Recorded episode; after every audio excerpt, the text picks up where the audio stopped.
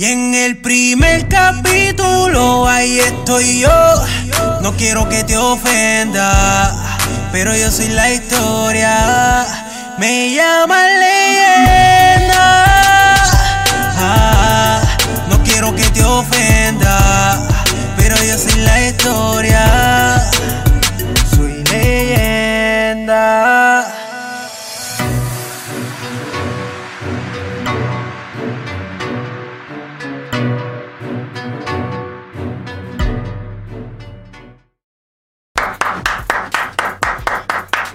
Bienvenidos a otro episodio más de Piro a lo Natural. Y en esta ocasión voy a entrevistar a otro de los pioneros de la vieja escuela en Uruguay. Su nombre artístico es Marcelo el Tío. Vamos a darle la bienvenida a Marcelo el Tío. Saludos Marcelo, ¿cómo Vamos, estás? Piro. ¿Cómo te va? Todo, todo bien, ¿Todo gracias a Dios. Mon- Perfecto. Acá estamos, desde Montevideo. Para mí es un placer tenerte aquí con nosotros, eh, de todo corazón. Igualmente. Eh, queremos conocer tu historia. Eh, en la pasada entrevista o en el pasado episodio entrevisté a tu colega o nuestro colega Nan. Él mencionó Nan. que te escuchó rapeando en la década de los 90. Eh, y gracias a él, pues eh, hoy estamos haciendo esta entrevista. Eh, para mí es un placer de todo corazón. Para comenzar, me gustaría que mencionaras Sí. tu nombre completo y dijeras tu nombre artístico para que conste en récord en esta grabación. Perfecto. Yo me llamo Marcelo Valerio y mi nombre, mi nombre artístico era Tío. Me decían Tío, me conocían por Tío en su momento y hasta el día de hoy los que me conocen es el apodo que, que me quedó. Marcelo el tío, o sea que el tío es el apodo. Es el apodo, Ah, exacto. Eh, Exacto. ¿En qué año comenzaste a cantar rap? Bueno, nosotros empezamos eh, con, con la banda que tenía en ese momento que se, llama, se llamaba Fun You Stupid. Es como un slang, como una forma mal escrita de decir divertite estúpido. En verdad tendría que ser Have Fun You Stupid. Pero bueno, le sacamos el have y quedó Fun You Stupid en su momento y lo usamos así y a todo el mundo nos conoció por, por ese nombre. Y nosotros comenzamos oficialmente en el año 93. Tuvimos un impasse antes, teníamos otra banda que se llamaba Power Vision, que fue del año 92, que prácticamente era lo mismo. Era Ernesto, que era mi otro socio en su momento, y yo, eh, tío, éramos dos, pero oficialmente Funny Stupid es del año 93. Ya estábamos rapeando en el 92, pero lo vamos, vamos a decir que oficialmente pisamos las tablas en el 93. Ok, eh, fue en el año 93 que se formó eh, la agrupación Fun You Stupid. Sí. Ok, eh. ¿cómo surge esa idea de, de formar ese grupo y, y comenzar a cantar rap?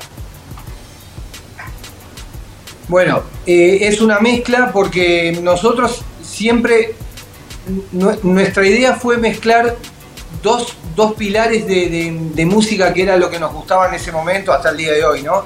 Una parte era la parte electrónica, que era más bien, tenía mucha conexión con el industrial, y después la parte del rap, porque en, ese momento ni hip hop lo, lo llamábamos, realmente llamábamos lo, rap, eh, era el tema de la métrica, la, la forma de escribir y el rapeo mismo. Entonces, nosotros nos catalogábamos, era funny stupid y entre paréntesis el estilo era industrial barra rap, nada más. Entonces ahí teníamos la mezcla de las dos cosas que era lo que en- ese momento nos gustaba y queríamos exponer, digamos. Ok, eh, cuando hablas de eh, la industria eh, o la música, Sí. eh, sí, la música industria, eh, esa fusión de, de rap con esa música industria, esa es la música electrónica a la que te refieres. Sí, esa es la música, ele- ele- o sea, no es el industrial que después se conoció como bailable, es un industrial un poco más pesado, digamos, tomando cierto eh, del metal o de la parte más, más dura, pero hecha con instrumentos electrónicos, porque era lo que hacíamos nosotros, o sea, samplers, caja de ritmo y teclados, sintetizadores. Por eso era esa mezcla del industrial con, con el rap, o sea que el rap también usamos lo que son sus principios, caja de ritmo y algún sintetizador para hacer alguna base o algo. Ok, eh, fusionaron la música electrónica con el rap desde el año 1993. Eh, en, en verdad realmente es del- desde el 92, pero siempre lo pongo como oficialmente del 93 porque es cuando aparecemos con el nombre Fun You Stupid. 93 Ok. vamos a decirlo. Eh, ese grupo, eh, ¿quién es el fundador de ese grupo? Somos, eh, soy yo y Ernesto, que es mi otro socio, mi otro compañero de, de- de banda en ese momento, hasta que después con el tiempo entró Bárbara, que es mi, mi actual novia, señora, como quiera llamarlo, que sigo con ella hasta el día de hoy, que terminamos siendo tres personas. Eh, eso es Funny Stupid. Tú estás eh, actualmente en Uruguay. En Uruguay, en Montevideo. Ok, Sí, o sea que eh, eres natural de Uruguay. Somos, sí, sí, sí, de Uruguay. Somos igual que Nan, somos todos de Uruguay. ok. eh, sí. eh, tengo entendido que la primera presentación la hicieron en el año eh, 1993. Eh, ¿Puedes decirme el lugar, por favor, dónde fue esa presentación? Esa presentación fue en un, en un lugar que se llamaba, que no existe más, se llamaba La Ferretería, que era un club, digamos, un, club social grande, relativamente grande, donde se alquilaba eh, para hacer el espectáculo. Vos le pagabas a los dueños de ese club y ellos te daban libre para que vos hicieras el espectáculo que quisieras. Y ese momento, la primera presentación nuestra, lo, extraño es que en verdad era un recital de punk, de hardcore punk. O sea, todas las bandas eran de hardcore punk. La mayoría de la escena que estaba esa noche era punk. Y nosotros subimos a las tablas mostrando algo totalmente distinto en ese momento de lo que estaba pasando en la escena acá. O sea, mostramos el rap en vivo mezclado con la parte este, electrónica industrial, pero en sí fuimos recordados porque es como que fuimos la primera banda arriba del escenario haciendo métricas de rap, rapeando. ¿Recuerdas cuál fue eh, la canción que los llevó al éxito a ustedes? A mí no me gusta llamar éxito No. porque mm, realmente no es algo que, que me- nunca me interesó realmente. Pero ponele que una de las canciones más conocidas eh, se llama Uruguayan Locos, que es posterior a eso, es del año 97. Pero fue la canción donde, el tema donde se pasó en muchos lados, eh, pudimos hacer un videoclip, eh, fue como la más, digamos, icónica de, de lo que vendría a ser el hip hop que hacíamos nosotros en ese Eh, entonces. esa canción eh, eh, básicamente los representa a ustedes. De lo que hacíamos en ese momento, sí, sí, se podría decir. que Ok, Sí, sí, sí, eh, sí. yo o sea, no todo lo que hemos hecho nos Sí. representa, va variando en las épocas, pero realmente nos representa siempre. Por alguna razón no pude eh, escuchar eh, bien el título de la canción. ¿Lo puedes repetir, por favor? Sí, es Uruguayan Locos, que es del año 97. Fue la canción que pudimos hacer un videoclip en ese momento y fue la que más se conoció en este lugar y bueno, en donde nos movíamos nosotros. Wow. Uruguayan Locos, estuve escuchándola hoy precisamente. Eh, me gusta, me gusta, me gusta, me gusta esa canción. Eh, Bueno. háblame un poco Bien. más sobre esa canción y cuál es el mensaje eh, en realidad que ustedes le quieren transmitir al público. Bueno, es, es algo realmente, por un lado, simple. Habla mm, del lugar donde vivimos, mm, de ese entonces que ha variado, o sea, no es lo mismo el año 97 al año 2023 en el que estamos ahora, ha pasado mucha cosa en el mundo, en nuestras vidas, en todo, en la escena musical, y es realmente habla un poco de lo que era Montevideo en ese momento, que por momentos era bastante gris, por decirlo de alguna manera, y nosotros siempre teníamos como una, como una visión como crítica de lo que estaba pasando en el momento, y entonces entre líneas se puede ver algo, una especie irónica o una especie de burla en algún momento de lo que estaba pasando en Montevideo, y más bien va, va por ese lado. Después te voy a mandar la letra de la canción para que la veas. Eh, ¿Quién compuso Uruguayan Locos? Eh, yo. La, la letra y la música. Eh, casi toda la, la idea de Funny Stupid, yo era el compositor y, el, y bastante escritor en las líricas también. Ok, sé, sé que no quieres eh, hablar de éxito, pero eh, esa canción eh, tuvo la aceptación del público. Sí, se puede decir que sí, sí, sí, sí, sí. La gente que nos, nos seguía en ese momento, este, en las radios donde podíamos meterla, la pasaban. Eh, es más, gracias a esa canción nosotros hicimos una pequeña gira por México al año siguiente y es en base a Uruguayan Locos, que fue, la mandamos como un simple a un, a un evento que había en ese momento que se llamaba eh, el Expo Rock de Guadalajara y fue gracias a Uruguayan Locos. Wow, te felicito por eso de todo corazón.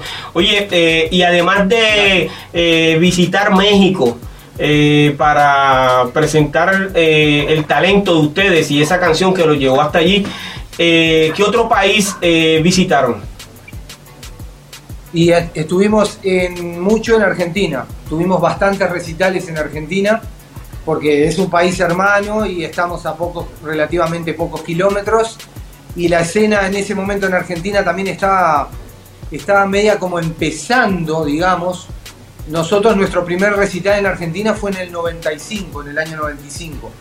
Y la escena en Argentina estaba como media, como media, estoy hablando con respecto a las bandas, no a lo que la gente escuchaba. Realmente eh, hablo con respecto a las bandas en vivo, que es lo que realmente no- me importa a mí. O sea, a, a nosotros nos importaba mucho el tema de la presentación en vivo, del grupo en vivo. Eh, y después en México, o sea, fue los dos lugares donde nos, donde nos pudimos mover, Argentina y México. Bueno, y después Uruguay, obviamente. ¿no? Uruguay. ¿En qué año visitaron eh, México? En el 98, al 1998, no recuerdo ahora qué mes, pero 98. Estuvimos, estuvimos casi 20 días en México. Hicimos, hicimos cuatro ciudades distintas, eh, Monterrey, Guadalajara, Tampico y Ciudad Victoria. Wow. En todas esas ciudades hicimos bastantes recitales. Eh, Estuvimos también como, como anécdota en el, en el estudio de Control Machete, que Control Machete en ese momento estaba muy fuerte en, en toda América Latina. Este, y bueno, y eso estuvo bueno como, como experiencia. eh, además de ustedes en esa, eh, básicamente una gira que, que- que hicieron en México, eh, ¿hubo otro rapero uruguayo? Que conozca, no. O sea, nosotros fuimos eh, como la banda, ¿no? Como Funny Stupid. Nosotros fuimos los tres. Bárbara, Tío y Ernesto, que es el otro integrante. Pero después, que yo sepa, no. Ok, ok. Yo tengo entendido que eh, en Uruguay como banda pionera o pioneros eh, se conocen eh, o se consideran dos grupos. Eh, estos son You Stupid y Víctimas del Sistema. ¿Eso es correcto? Exacto. Es correcto. Ok. Es correcto. ¿Existió otro grupo BDS? en esa década que podamos eh, Sí, sí, sí. ex- eh, considerarlo como pionero también de, de- del rap uruguayo? Sí, podría ser eh, Critical Zone, que se llamaba. Eh, y después también eh, Critical di- estoy hablando por épocas. O sea, podríamos decirlo, Funny Stupid, pegadito a nosotros BDS. Es más, nosotros compartíamos estudio con BDS, íbamos a ensayar al mismo lugar, víctima del sistema, ¿no? Por eso es que nos conocemos mucho con, con Nan desde ese momento.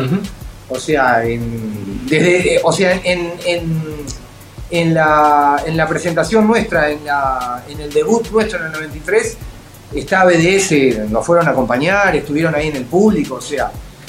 Y después, bueno, viene Critical Zone, que eso es en el año 95, que se llama el Montevideo Hip Hop 1, que es un evento que organizamos las tres bandas, Funny Stupid, BDS y Critical Zone eh, que fue un evento masivo realmente, todo hecho por nosotros, o sea, sin, sin, sin apoyo de nadie, solo totalmente underground. Pero pudimos meter 500 y pico de personas en un, en un lugar que también lo alquilamos y fue como una patada inicial para lo que vino de ahí en masa el hip hop en, en Montevideo, Uruguay. Ok, eh, ¿puedes repetir por favor cuándo fue ese evento y dónde fue que se llevó a cabo? Fue en el año 95, 1995, Montevideo Hip Hop 1 y fue Club, Club Bramian, que era un club armenio que todavía existe en ese momento. Y las tres bandas, Funny Stupid, Víctima del Sistema y Critical Zone. Ok, acabas de mencionar tres grupos. Eh, con mucho respeto y yo sé que vas a contestar de esa misma forma. Eh, ¿Cuál de estos grupos comenzó primero? Y por historia, nosotros, o sea, en el 93, cuando nosotros debutamos en el 93, encima de las tablas, en vivo, es el primer grupo en Uruguay que hace rap en vivo. Y al año siguiente, en el 94, nosotros invitamos en una actuación nuestra a BDS a que hicieran en vivo dos temas y Víctima del Sistema eh, oficialmente debutan en el año 95 en el Montevideo Hip Hop 1, que es lo que te conté recién. Ok, eh, si mal no recuerdo, eh, en la entrevista que le hice a Nan, él menciona que forman el grupo en el año 1989 eh, y que ya en la década de los 90, eh, exactamente ahora no puedo recordar eh, o precisar la fecha de su primera presentación, comienza el grupo a, a- a hacer presentaciones y demás. Ok, este, ellos comienzan en el año 1989. Eh, ¿Tú conocías esa historia?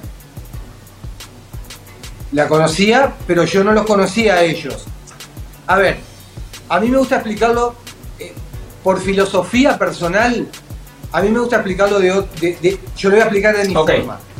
La banda nuestra, la banda nuestra, Funny Stupid, por eso yo te decía al principio, año 93, yo eso lo puedo, lo puedo afirmar con datos, con fotos, y con, yo te mandé en las carpetas, y con prensa, donde está toda la fecha de lo que nosotros debutamos en ese año. La banda nuestra, obviamente que existía antes. Yo estoy haciendo música, yo creo que desde el 88, de una forma muy amateur, muy empezando recién a hacer. Pero yo no puedo catalogarlo por mi forma de ser y por mi filosofía de decir, ah, yo en el 88 ya existía. Porque yo puedo decirte, yo existía desde el 81, pero si yo no tengo forma de comprobarlo, entonces, por eso siempre tenemos esa discusión con Nan. Yo los entiendo, está perfecto.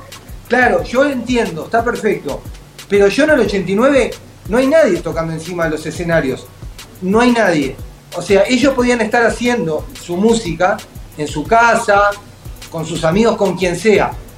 Pero la historia es la historia. La historia se corrobora cuando vos podés, tenés material para corroborar. Entonces, en el 93, la primera banda que sube a un escenario a demostrar y hacer algo de rap somos nosotros. En el, en el 94, eh, BDS es invitado por nosotros a hacer dos temas. Y oficialmente, ellos debutan en el 95 como banda. Bueno, esa es la historia oficial y es lo que se corrobora con datos. Lo que Nan te dijo en la entrevista está bien, va a ser una eterna discusión que tengo yo con él. Pero está bien, para él eh, es 89. No pude escuchar bien lo último que dijiste. Bien, no sé en dónde, que, en dónde hasta dónde escuchaste. eh, cuando eh, No. te referías a Nan. quizás- Anán, perfecto. Que es, es la eterna, la discusión que tengo que tuve y que tendré con Nan, amablemente, en algunos momentos acaloradamente, pero amablemente, de que ellos pueden, Nan puede decir, sí, yo en el 89 ya existía la banda. Está perfecto, yo también puedo decir, en el 88 yo también tocaba teclado, pero yo no tenía la banda en el 88. Y aparte, yo no, no tengo forma de demostrarlo.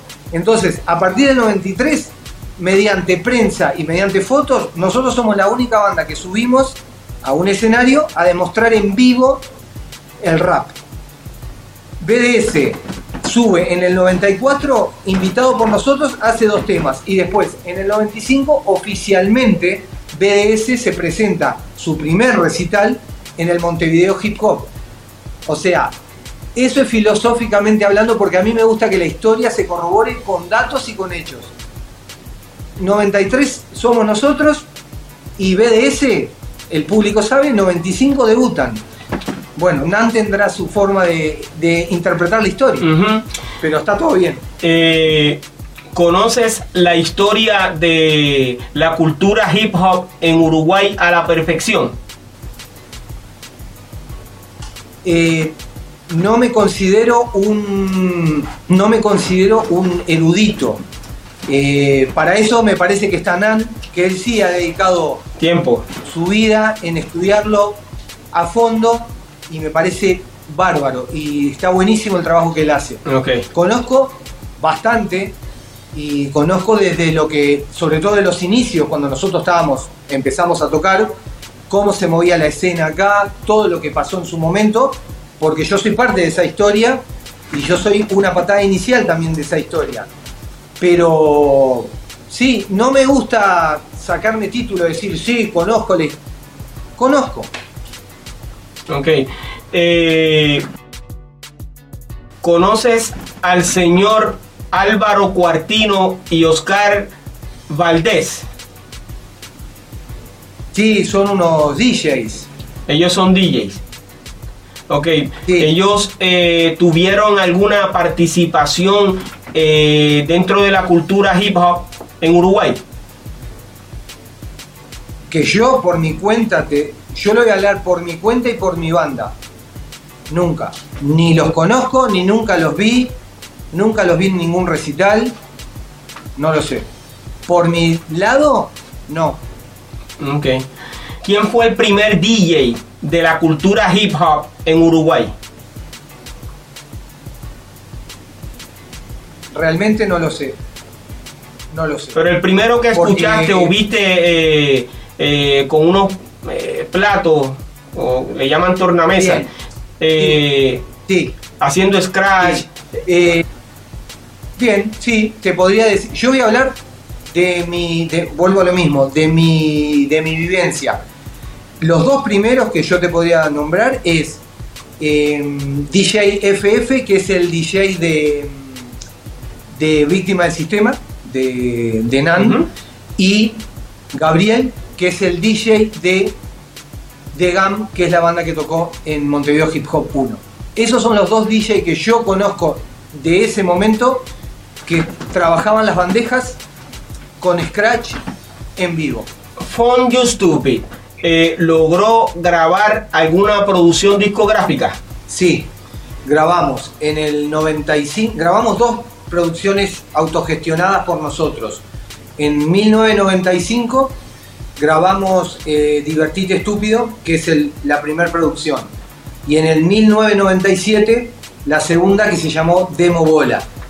La segunda producción está más enfocada al hip hop netamente y la primera producción hay una mezcla de lo que yo te contaba al principio. Se ve mucho el industrial mezclado con el rap. Ok, ok. O sea que eh, básicamente tienen tres producciones. Tenemos dos producciones, 95 Dos y producciones. 97. ¿En qué año eh, fue la última que lanzaron? En el 2000 2000 no me acuerdo, 2008 creo que fue 2008, 2000, 2008. o 2007, pero son simples, son son eh, un tema solo.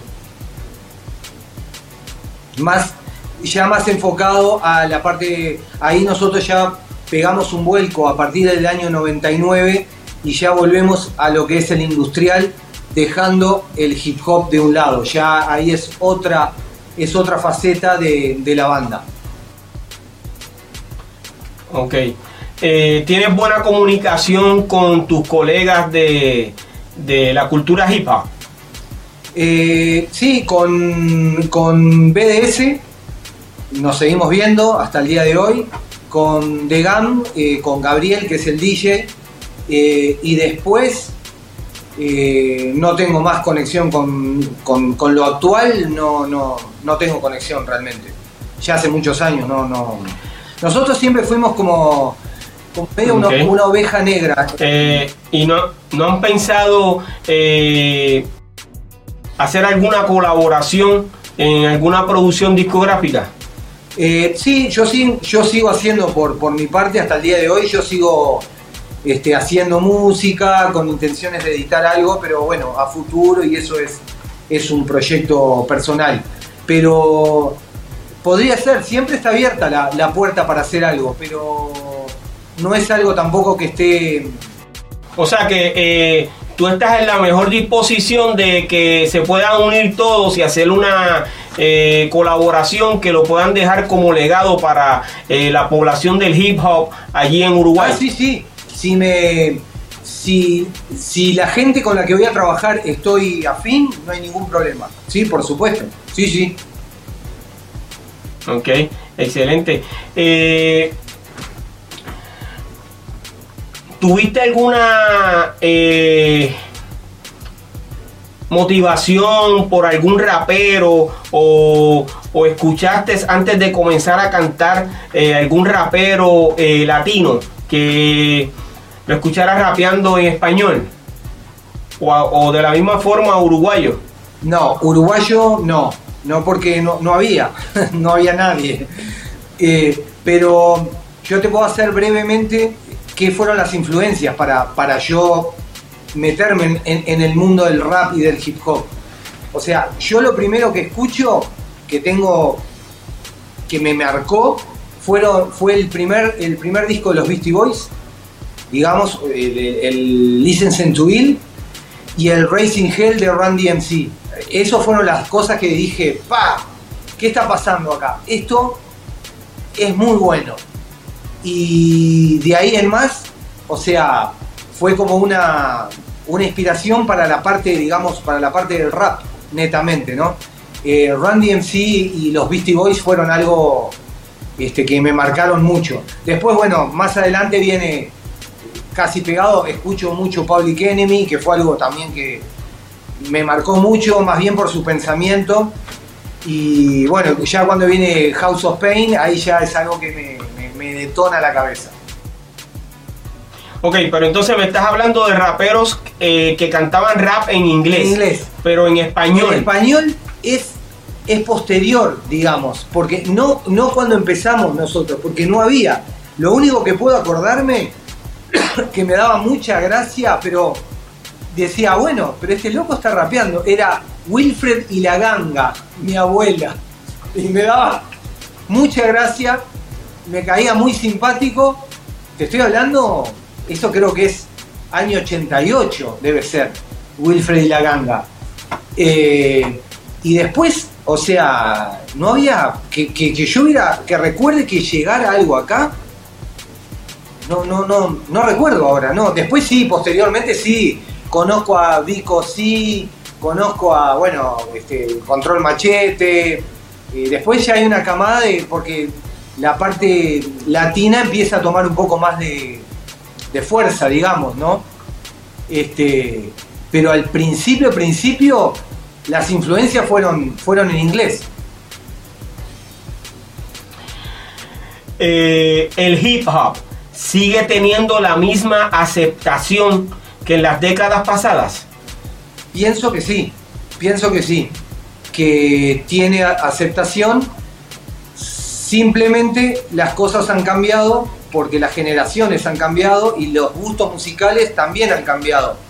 Y los estilos no es el mismo hip hop que escuchábamos nosotros o que a mí me representa de mediados de los 90, fines de los 90, a lo que ahora se escucha. Pero sí, yo pienso que las generaciones nuevas también este, siguen escuchando con otras variaciones y con, vuelvo a repetirlo, con otro estilo, digamos. Pero yo pienso que el hip hop sigue, sigue funcionando, sí. ¿Cuál es la otra faceta que mencionaste en la, eh, hace unos minutos eh, de la banda Fond You Stupid? La otra faceta es la parte, lo que te decía, la música industrial, eh, electrónica, que es como una parte, es, es como una parte más dura, digamos, de lo electrónico. Se trabaja mucho con sampleos, este, mucha distorsión en las cajas de ritmo, las bases son bastante duras y toma elementos de, del metal, del thrash metal, y también hay fraseos del rap. O sea, yo lo he, lo he incursionado y lo, en cosas que yo he hecho lo he metido.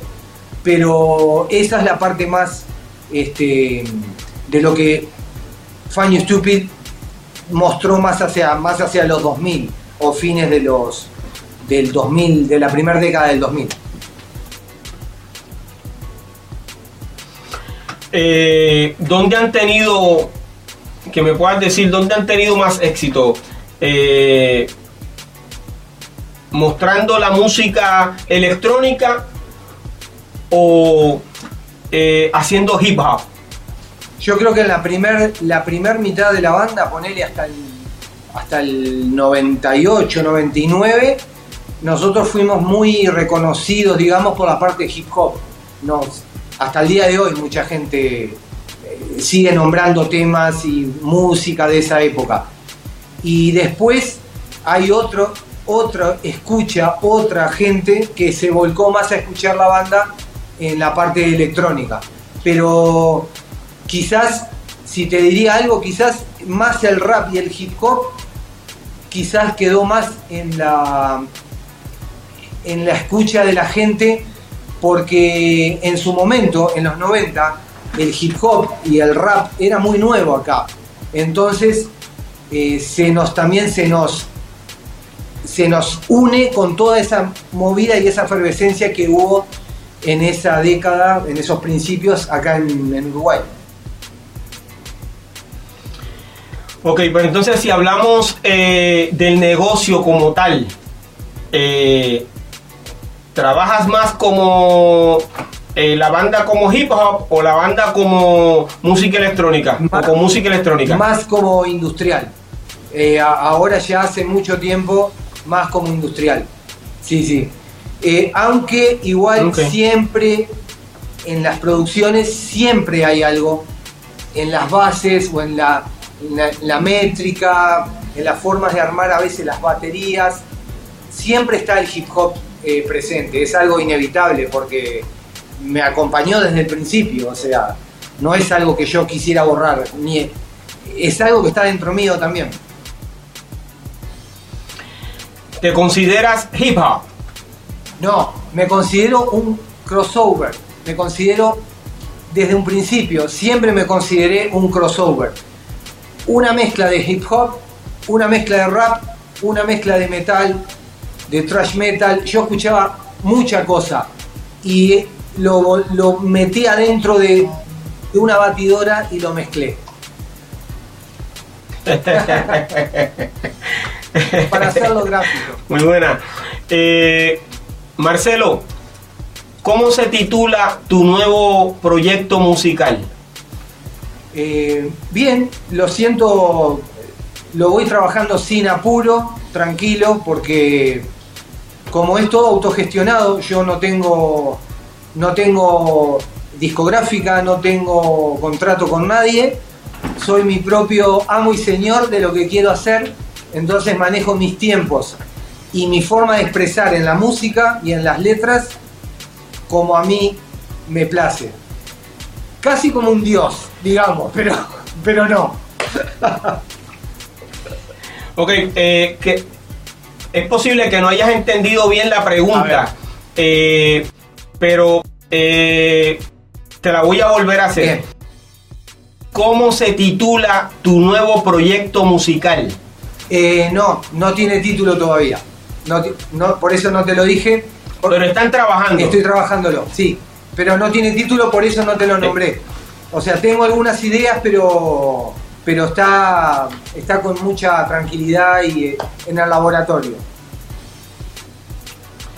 Eh, yo te deseo mucho éxito en, en tu carrera, eh, en tu banda, con la banda.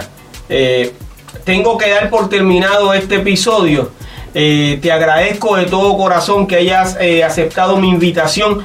De la misma forma agradezco a, a nuestro colega Nan por haberme puesto en contacto contigo. Por supuesto.